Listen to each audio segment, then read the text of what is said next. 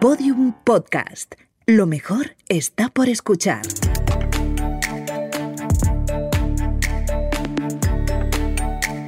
Historias de vida. Un podcast del Observatorio Vodafone de la empresa. Con Macarena Berlín.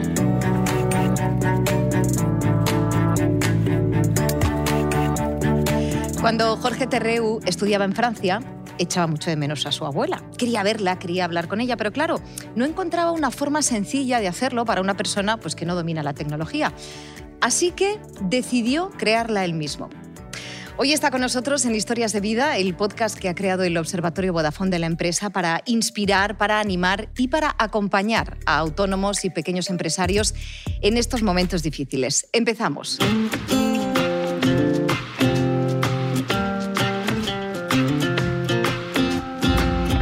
Estoy súper conmovida con esta historia, con esto que te has inventado. Bienvenido a Historias de Vida. Muchas gracias por invitarme. Es un placer estar aquí con vosotros. Lo primero, ¿cómo estás? ¿Cómo está el negocio? ¿Cómo están los ánimos? Pues estamos bastante contentos porque, bueno, ahora explicaremos un poquito más, pero en esta época de coronavirus, para, para lo que nosotros nos dedicamos, que es un- el teléfono de Maximiliana, es un buen momento y, y mucha gente se está animando, así que estamos francamente contentos. Vamos a presentar a Maximiliana. ¿Quién es? Pues Maximiliana, antes que el proyecto, antes que la empresa, es mi abuela, que es una persona de Zaragoza, bueno, ahora estamos comentando que nació en, en Teruel, que tiene 88 años actualmente y que en el momento donde yo empecé Maximiliana, que fue como bien decías en, hace un par de años en Lyon, eh, tenía 86 años y pues no se apañaba con, con las tecnologías de ninguna manera. Entonces, e- esa es Maximiliana. ¿Cómo está ella, por cierto? Pues ella está muy contenta, ahora está bien, bien de salud, que, que nunca está de más, la verdad. Lo más importante. Sí, y está muy contenta pues, de todo lo que está viendo, toda la repercusión que está teniendo Maximiliana, porque claro, pues va viendo su nombre, que no es un nombre muy común, en diferentes medios, en noticias, eh, personas que le felicitan a ella porque disfrutan del, del dispositivo Maximiliana gracias a ella. Claro. Y entonces está encantada, la verdad. Eh, bueno, eres increíblemente joven. Algo en tu defensa, por favor. Tengo 22 años, es así, o sea, he acabado la, la carrera hace, hace relativamente poco. Y bueno, me, me ayuda mucho para, para Maximiliana el que ya ha hecho algún proyecto previamente, eh, algún proyecto serio. Entonces toda esa experiencia pues, ha sido indispensable para que, para que Maximiliana pueda funcionar como está funcionando. Bueno, eh, entenderéis que a la abuela, claro, se le cae la baba con su nieto. A la abuela se le cae la baba, se la enseña a las amigas y, y de todo. Sí, sí, sí. No solo su teléfono móvil, sino también a su nieto. ¿En qué momento te das cuenta que hay un nicho de mercado? Que no solo puedes ayudar a, a tu abuela y ayudarte tú como persona querida porque quieres estar en contacto con ella, sino que además puedes ayudar a otras personas. Pues cuando estaba acabando tercero eh, de carrera, que estaba de Erasmus, que fue cuando yo le iba a comprar un dispositivo a mi abuela que hiciera lo que básicamente hace Maximiliana. Y al no encontrarlo, empecé a Entonces me costó pues un, dos, tres meses el tener algo medio decente que funcionara para ponérselo a mi abuela y fue cuando amigos míos, amigas de mi abuela, dijeron, oye, esto a mí también me vendría muy bien. Entonces me di cuenta que mi abuela no es una excepción, sino que más bien en el uso de la tecnología es la norma. Absolutamente, es la norma y además es que les asusta mucho, ¿no? Ellos solo pensar que tienen que enfrentarse a esa Bueno, de tecnología. hecho, eh, cuando empecé a prepararlo, mi abuela me dijo, si yo tengo que tocar algún botón, no va a entrar en casa. Porque Fíjate. paso de eh, tener que entender algo, nada, nada. Entonces, ese es el, el principio básico que ahora mismo rige Maximiliana, que es que la persona mayor no tenga que tocar absolutamente nada, pero nada de nada. Esa fue la premisa con la que arrancaste. Eso es. A ver, para que nos entendamos, coges un teléfono móvil, lo reprogramáis. Nosotros eh, cogemos el teléfono móvil, un teléfono Sí. móvil que es un smartphone, como puede estar en el bolsillo de cualquiera de nosotros, y lo reprogramamos por completo, de modo que solamente la persona mayor solamente ve Maximiliana, que es una pantalla básica con las nueve caras de contactos cercanos para que si quiere pueda tocarlas y, y llamarle. Eh, la persona mayor también puede tocar el botón socorro, que está en un lateral, y esas son las dos cosas que en el caso de que quiera o lo necesite puede hacer. Todo lo demás, videollamadas, localización, batería, eh, lo inicia el nieto desde la página web. A ser página web puede entrar tanto desde ordenador, tablet, móvil, lo que sea. Y tanto las llamadas telefónicas como las videollamadas eh, suenan cinco segundos y se contestan sola. Directamente conectan. Pues, por ejemplo, el caso de mi abuela, lo tiene en un rincón del, del comedor, entonces directamente conectas y tú ves ya el comedor. Entonces, pues ves si está viendo la televisión, si está bien, entonces ella se acerca, habla con nosotros y cuando colgamos eh, se cuelga. O sea, que tiene geolocalización. eh, creo que además eh, lo de la videollamada no es lo único que le facilita la vida a la persona mayor y también a los, a los familiares. Si le queda poca batería ¿no? y no está cargando, efectivamente se, monitoriza la batería que le queda por un lado y luego el estado de carga, es decir, si lo ha conectado correctamente o no. Entonces, si por ejemplo le queda un 5% de batería y no lo ha conectado, tú lo puedes ver para llamarle, avisarle y decirle, oye, pon atención para, para conectarlo. Que además por la parte del conector ponemos unos cargadores imantados porque la, la precisión que necesitas, pues muchas personas mayores no, no la, no la manejan tanto. Entonces simplemente al acercarlo, clac, se conecta y, y, listo. Vamos, que se despreocupan completamente. Por completo, eso es. Y es interesante también que habéis ido adaptando a las necesidades de los clientes, ¿no? El volumen, por ejemplo, os lo han pedido. Efectivamente, el volumen es una de las cosas que una vez que ya tenemos el producto final, pues nosotros recogemos el feedback de los clientes y nos decían, oye, que es que al cogerlo, sin querer, apoyan la tecla de bajar el volumen Hmm. y lo baja. Entonces, pues añadimos que siempre cuando había una llamada se subiera el volumen al máximo. Y como esta alguna otra cosilla, pues fruto del uso, que nos viene fenomenal. Todo ese feedback de los clientes que es súper importante.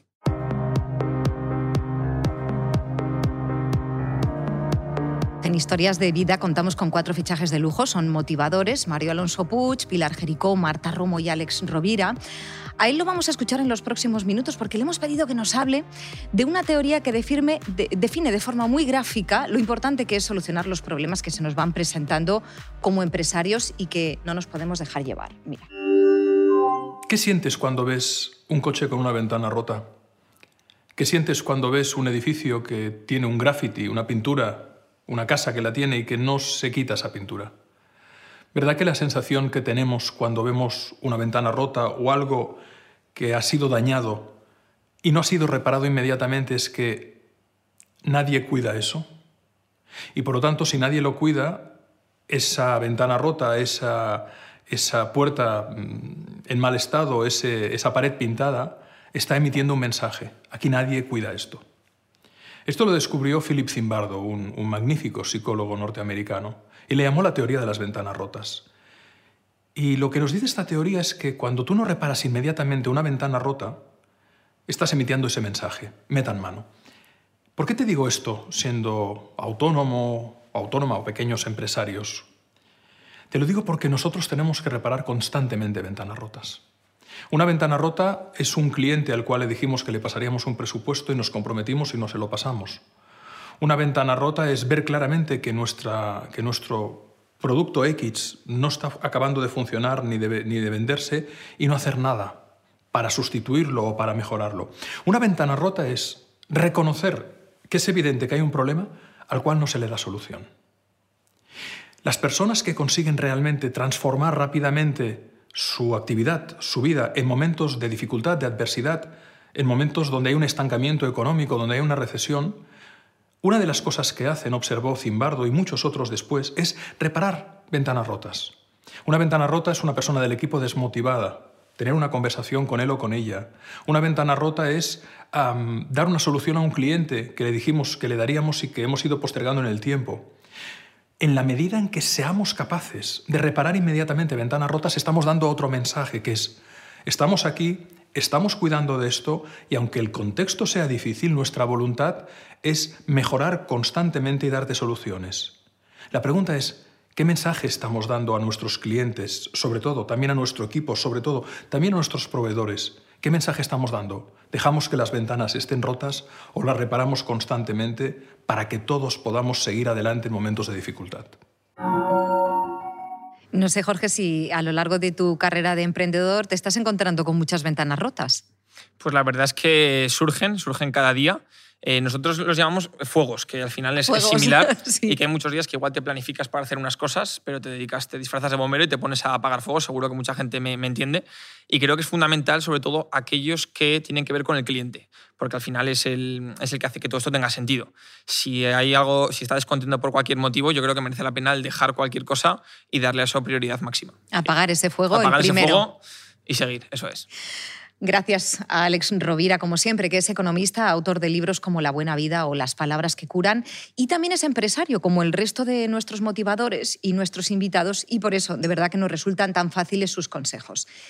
Jorge, vuestro producto Maximiliana lo usan personas mayores, uh -huh. son los clientes, pero claro, hay que contactar con los, con los, con los hijos, ¿no? que entiendo que será gente pues, de 30, de 40 años. Eh, luego hablaremos de cómo contactáis con ellos, pero uh -huh. antes quiero que escuches a Nolan Bushnell, es el creador de, de Atari, ¿sabes? La empresa de videojuegos, uh -huh. entre otras muchas. Y en un vídeo del Observatorio Vodafone de la empresa nos dejó algunas claves que pueden ayudar a muchos otros empresarios. Para empezar, que no hace falta dinero si tenemos una muy buena idea. Mira, te lo voy a poner. El primer mensaje que quiero dar es simplemente hazlo. Empieza. Y no empieces poniéndote a pensar, sino haciendo algo directamente. A muchos emprendedores los llamo guantepreneurs, porque quieren ser emprendedores, pero no saben cómo comenzar. Y normalmente empiezan pensando que tienen que recaudar dinero. Y es una idea equivocada. Imagina un producto o un servicio que puedas hacer mañana sin dinero o con el dinero que lleves en la cartera. Eso te dará muchas habilidades que te serán útiles a medida que crezcas. Hacer haciendo. Bueno, tú eras muy joven, no sé si te acuerdas de ese primer Atari, pero, pero es verdad que tu idea tiene mucho que ver con este ejemplo de empezar algo sin dinero, porque a ti luego te llegó la inversión. Efectivamente, eh, yo creo que, bueno, en nuestro caso nos funciona muy bien con el famoso MVP, el producto mínimo viable. Eh, que bueno, lo introduzco brevemente, que se trata de si tú tienes una, una, idea, no intentar hacer un producto súper completo que satisfaga al 100% las necesidades, sino, hacer la base más pequeña que si lo puedes tener mañana, mejor que pasado y con eso testear el mercado y probar si efectivamente hay clientes que tengan esa necesidad y con eso tú la satisfaces. Una vez que tienes ya eso, buscar que los propios clientes sean los que te financien con, con, el gasto que hacen en, la empresa o ya buscar inversores que va a ser más fácil si ya tienes algo funcionando, pero no intentar hacer un producto perfecto desde, desde el comienzo. Hay un libro muy interesante que se llama El método Lean eh, Startup, que para personas que están empezando, yo creo que se aplica a muchas áreas, es, es muy interesante. Oye, muchísimas gracias por esta, por esta sugerencia. Jorge, cuéntanos cómo te llega la inversión, porque creo que va a animar a muchos autónomos y autónomas y pequeños empresarios, porque te llegó a través de LinkedIn. Me llegó por LinkedIn, efectivamente. Yo llevaba... Sabes que LinkedIn parece que lo utilizamos solo cuando necesitamos trabajo. Eso es, eso es. Eh, yo llevaba el proyecto de Maximiliana paralelamente a la carrera y a otro proyecto que era el que en ese momento me daba de comer. Pues eso, muchas horas. Y este pasado verano fue cuando nos dieron mucha difusión primero por Heraldo Aragón y luego diferentes radios. Y casualmente había una persona escuchando, con medios, escuchando la radio eh, en el coche. Eh, le llamó la atención, me contactó por LinkedIn y al día siguiente me llamó. Y ya en la primera llamada que me dijo, ¿tú qué quieres? ¿En ¿Tener 20 móviles para, para poner contenta a tu abuela o intentar pelear por llegar a 2.000 móviles? ¿Y qué le dijiste? Pues yo creo que está claro que le dije, ¿no? Vamos a por todas, Vamos a por todas, efectivamente. Bueno, tenéis más vídeos, por cierto, ¿eh? con ideas, con consejos o simplemente historias en la página web del Observatorio Vodafone de la empresa. Estás escuchando las historias de vida de autónomos y pequeños negocios como el tuyo, con Macarena Berlín.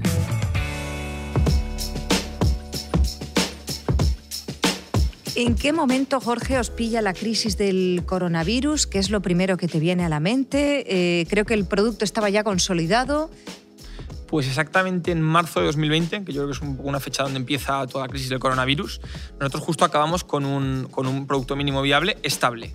Entonces decidimos, eh, hablando con el responsable del Hospital Clínico de Zaragoza, hacer una pequeña prueba que nos haga bien a nosotros para testear el producto y a la vez ayudar. Y donamos cinco teléfonos durante un mes a cinco pacientes, personas mayores, que estaban dando eh, positivo en el, en el, coronavirus durante largos periodos de tiempo para que pudieran hablar con sus familias. Entonces hicimos esa pequeña prueba y fue muy bien, estuvieron muy contentos y a partir de ahí cogimos los, los primeros clientes.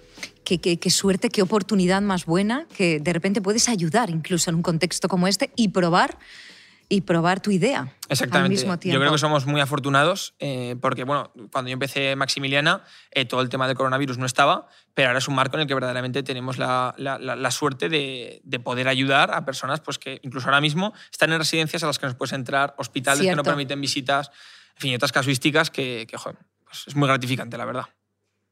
Bueno, decía yo antes que, que el, el, usuario final de vuestro producto pues, tiene un perfil, ¿no? Es una uh -huh. persona de la tercera edad, poco formada en tecnología, pero quien os hace el encargo, pues mmm, los hijos, eh, tienen diferentes formaciones. ¿Cómo lo resolvéis esto? ¿Cómo os acercáis a ellos? Pues nosotros distinguimos mucho entre el cliente eh, y el usuario. El usuario para nosotros es la persona mayor, que bueno, es persona con dificultades tecnológicas, casi siempre son mayores, pero también hay con alguna enfermedad. Y el eh, cliente, que es la, normalmente el hijo, que es el contratante de, de, Maximiliana. Nosotros lo ubicamos con un perfil entre pues, 40 y 60 años. Entonces, claro, es un perfil complicado porque no está en Instagram, alguno uh -huh. está en Facebook, por la radio seguramente puedas encontrar algunos, es, está bastante disperso. Entonces, pues intentamos que, bueno, el marketing boca a boca ese es fundamental y en esa edad yo diría que aún más. Y luego también trabajamos pues, pues la parte de Facebook, difusión en algún periódico, y así llegamos a ellos. Dime una aplicación, por favor, un programa sin el cual no podríais trabajar. Pues yo personalmente, sin Google Calendar, la verdad es que me sería bastante complicado, porque yo soy una persona, bueno, que la memoria la tengo así, así, y además con la cantidad de cosas que, que acaban ocupando el día, pues necesito tenerlo todo ultra apuntado, con, con los datos de con quién voy a hablar, y entonces con Google Calendar, pues es una maravilla. En general utilizáis bastante la suite de Google, ¿no? Efectivamente, sí, junto con Google Calendar también utilizamos mucho Drive, con toda la parte de lo que son, por ejemplo, Google Sheets, que es eh, un, Excel en, línea de Google, que funciona pues eso, con la, típica caja con, cuadritos para llevar tus cuentas, para pues, guardarte lo que quieras. Y también utilizo yo mucho Google Keep, que es un blog de notas, eh, pero que está online. Entonces tú te apuntas lo que sea, es, una, es un texto, no tiene nada más, pero se guarda online, entonces estás segura que no lo vas a perder. Y he leído que otra de las herramientas que utilizáis es Trello. Esto yo no sé qué es. Efectivamente, utilizamos Trello, que es una herramienta para organizar equipos. actualmente estamos cuatro en Maximiliana. Entonces yo soy partidario de que siempre tener muy organizado quién hace cada cosa para que todos lo, sepamos. Entonces Trello es una herramienta que funciona por tableros y por pilas de tareas. Entonces, en el tablero Maximiliana hay una pila de tarea técnica con una lista de tareas que la persona técnica tiene que hacer, otra comercial. Entonces, puedes ir fijando el avance de cada tarea. Mm, bueno, entiendo que manejando tantos datos sensibles como la geolocalización, las videollamadas, imagino que el tema de la seguridad pues, será una de vuestras preocupaciones. Sí, para nosotros es un tema crucial desde el primer momento porque al final trabajamos pues, con ubicaciones de personas mayores, con datos de batería o cosas que pueden ser importantes o personales.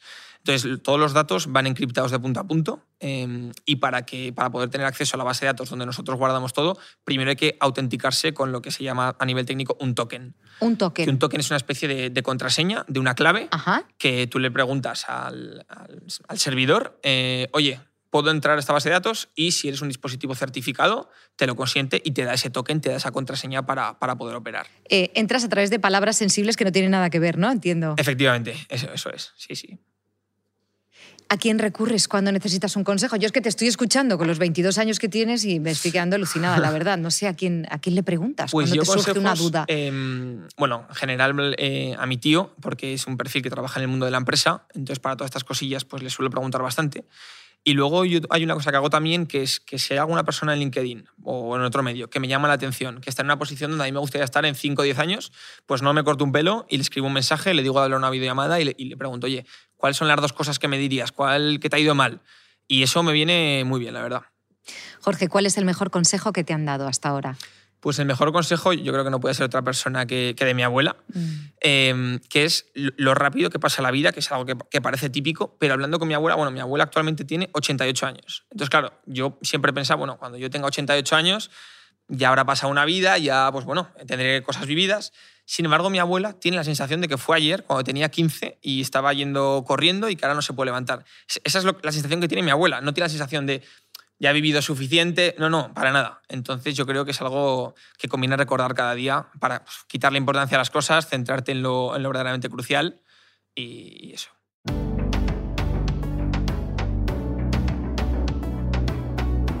Escuchando a Jorge, la verdad es que nos hacemos una idea de la importancia de estar a gusto, de creer en tu proyecto, de saber que estás haciendo algo importante uno de nuestros motivadores, Mario Alonso Puig, eh, coincide mucho con esta, con esta idea. Quiero que escuche su razonamiento porque seguro que puede ayudar a muchos autónomos, pequeños empresarios a replantearse algunas cosas.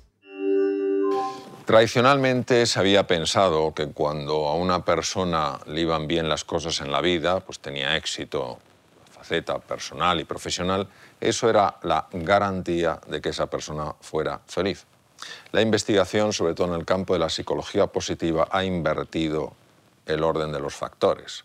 Es decir, una persona tiene una mayor posibilidad de experimentar el éxito a nivel personal y profesional si elige ser feliz. Plantearse la felicidad como una elección es sorprendente y sin embargo veremos que tiene mucho sentido porque parte de la actitud, de la disposición que yo pongo ante la vida, ante las cosas que me ocurren. Desde el punto de vista de la neurociencia sabemos perfectamente que cuando una persona está dispuesta a conocer, a explorar una nueva realidad, las partes de nuestro cerebro que están dedicadas precisamente a entender cómo navegar con eficiencia y acierto en esa nueva realidad, son mucho más activas, están mucho más despiertas, con lo cual las posibilidades de tener éxito son mayores. Curiosamente, estas mismas áreas tienen que ver mucho con la conexión interpersonal, con lo que se llama la inteligencia social, la capacidad de conectar con otras personas, de crear vínculos afectivos. Es decir, que cuando una persona tiene una disposición abierta, una actitud abierta ante las cosas que suceden, aunque algunas sean muy difíciles, no solo es que cognitivamente, desde el punto de vista mental, esa persona es más inteligente, aprende más deprisa, toma mejores decisiones, es más creativa, sabe negociar mejor, sino que además es una persona más afable, más cercana. Por tanto, tenemos que entender que a la hora de tener éxito hay un éxito que tal vez nos venga, tal vez lo encontremos, tal vez lo busquemos. Para mí, la mayor parte del éxito, tanto personal como profesional, lo atraemos y lo atraemos desde nuestra actitud, desde nuestra disposición personal. ¿Qué te parece, Jorge? Bueno, estoy totalmente de acuerdo. De hecho, yo eh, a Mario lo veo bastante eh, por, por, YouTube y, ¿Sí? y estoy muy de acuerdo porque, mm, bueno, yo creo que es un poco similar a que hay veces que a mí es el primero que me pasa, que me centro demasiado en, en la meta y olvido un poco que al final o disfrutas el camino o, o la meta no significa de nada. Pues por ejemplo con, con Maximiliano, oye, cuando llega a 100 móviles, no, mira, voy a tener éxito porque va a haber dinero y el proyecto va a tirar para adelante, Mm. pero claro, llegas a 100 móviles y te das cuenta de que de que ahí no hay nada. Ahí igual los 200 solo... Entonces, creo que es muy importante, como, como dice, disfrutar el, el camino. Es verdad, y los tiempos van muy rápido y ya tu abuela Maximiliana nos lo recuerda, ¿no? Que, el, tiempo, que el tiempo pasa. Muchísimas gracias a Mario Alonso Puig, al que por cierto sigue Jorge, que es médico cirujano de formación, y como Pilar Jericó, como Alex Rovira o Marta Romo, está aquí cada semana inspirándonos, acompañándonos, ayudándonos con ideas para autónomos y pequeños empresarios para lidiar en estos tiempos pues, tan complicados que nos, que nos están tocando. Muchísimas gracias. Apostaste, Jorge, por un producto sencillo. Esa sencillez es parte de tu éxito. Uh -huh. En la web del Observatorio Vodafone de la empresa eh, tenemos historias de emprendedores y hay una que me ha recordado mucho a tu planteamiento. La empresa se llama FIC, hacen zapatillas con impresoras 3D. En principio hacían solo dos, solo dos colores y ahora nos van a contar por qué. La estructura de la, de la suela solo se puede hacer con impresión 3D. Aparte es totalmente hueca. Y aparte una de las ventajas es que mmm, tú me pides un número, no lo tengo en stock y te lo puedo hacer. Podemos llevar nuestra fábrica a cualquier lado del mundo, que es al final la idea que tenemos. Imagínate que vendemos en Estados Unidos, hacer nuestra fábrica, de, nuestra granja de impresoras en Estados Unidos. Apostamos por la idea de, de salir con dos colores porque nos gustaba darle pocas opciones al, al cliente. O sea, creemos que para ser una marca nueva, lo primero que tiene que gustar es el producto. Y una vez te des a conocer, ya habrá tiempo para sacar variedad de diseños, de colores. Es un producto que tiene mucha versatilidad a la hora de cambiar eh, distintas partes, distintos tejidos. Entonces, eh, pensamos que lo más fácil y lo mejor, tanto para el cliente como para nosotros, para empezar era salir con, con dos colores. Y qué mejores colores que el blanco y el negro ellos están un poco en esa línea que decías tú, ¿no? De salir con lo que, uh -huh. con lo que crees y con lo mínimo. Efectivamente. Además, me parece una decisión muy buena porque hay, alguna vez que tú dudas si ofreces al cliente pues, una cosa u otra y le ofreces las dos opciones para que el cliente elija. Y creo que hay un tipo de decisiones que es mejor que tú tomes dentro y si es mejor una u otra, al cliente le des A o B, no que elija él porque tú no sabes cuál sería mejor para él. Creo que en este momento seguís creciendo y que estás implementando otras funciones en Maximiliana. Efectivamente, todos los teléfonos de Maximiliana los tenemos conectados a nuestra central y vamos haciendo mejoras y cuando una vez están ya desarrolladas y probadas, eh, las actualizamos en todos los móviles. Una de ellas es un, un kit con inteligencia artificial que detecta situaciones de emergencia. Eh, mediante el micrófono y el giroscopio, si detecta un movimiento brusco, un golpe, un grito de socorro, es capaz pues, de avisar a la persona. Sin necesidad que la usuaria o Sin el usuario que la avise. persona haga Ah. absolutamente nada. Es algo que todavía está en desarrollo, pero que espero que dentro de poco lo podamos poner a todos los teléfonos Maximiliana. Y la posibilidad de comprar medicamentos online, ¿no? O de saber cómo va de medicamentos, si le queda... es otra de las cosas que queremos poner de cara al futuro, que es abrir la puerta del comercio online a las personas mayores. Tenemos que mirar de qué manera, si mediante una confirmación de la persona responsable o cómo, pero cosas como los medicamentos o, o la compra de cada semana, pues hay muchas personas que les vendría muy bien eh, poder hacerlo online y que alguien se lo, se lo trajera a casa, o como hace mucha gente ya hoy en día. Sí, es verdad.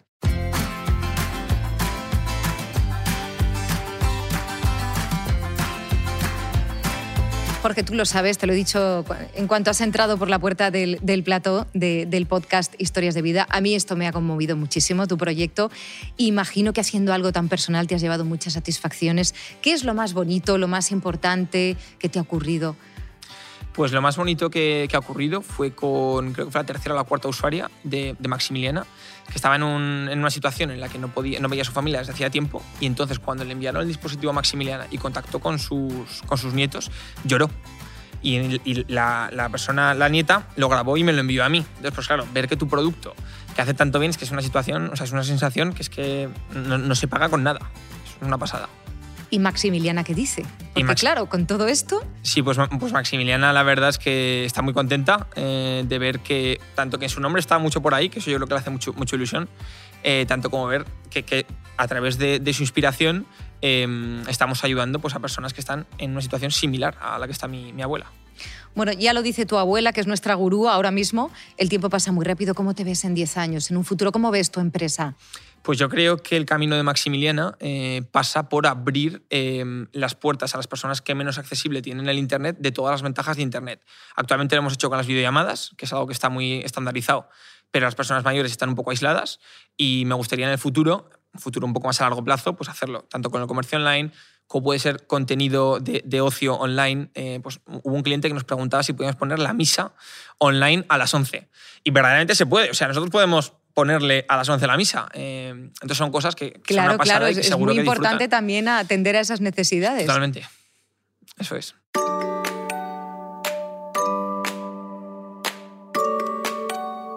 Bueno, Jorge Terreo convirtió la necesidad que tenía de comunicarse con su abuela en un proyecto empresarial. Su idea está ayudando a muchas personas mayores, también a sus familiares, Jorge, muchísimas gracias por acercarnos a nuestras personas mayores. Gracias por venir aquí a compartirlo. Dale un abrazo muy cariñoso a Maximiliana, que se cuide mucho. Ha sido un placer y se le voy a dar un abrazo tremendo en cuanto la vea. Muchísimas gracias. Pequeños empresarios, autónomos, autónomas, tenéis más podcasts, tenéis más vídeos con con motivación, con inspiración, con ayuda, entrevistas para daros ideas útiles en esta época de dificultades. Todo esto ya lo sabéis en la web del observatorio, observatoriovodafone.com. Hasta pronto. El Observatorio Vodafone de la empresa. Ayudamos a los autónomos y a las pequeñas empresas en sus retos digitales.